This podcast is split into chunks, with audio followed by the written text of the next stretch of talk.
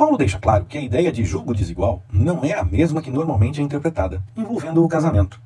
Ele está sim preocupado com separações e dá instruções para que isso não seja a norma, mesmo em casamentos onde apenas um segue ao Senhor.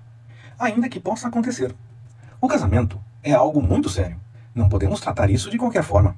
A manutenção deve ser com base no amor e na busca pela vontade do Senhor, mantendo o respeito. E a separação, ainda que possa acontecer, nunca deve ser tida como algo simples. Essa mensagem fez diferença na sua vida? Comente, curta, compartilhe.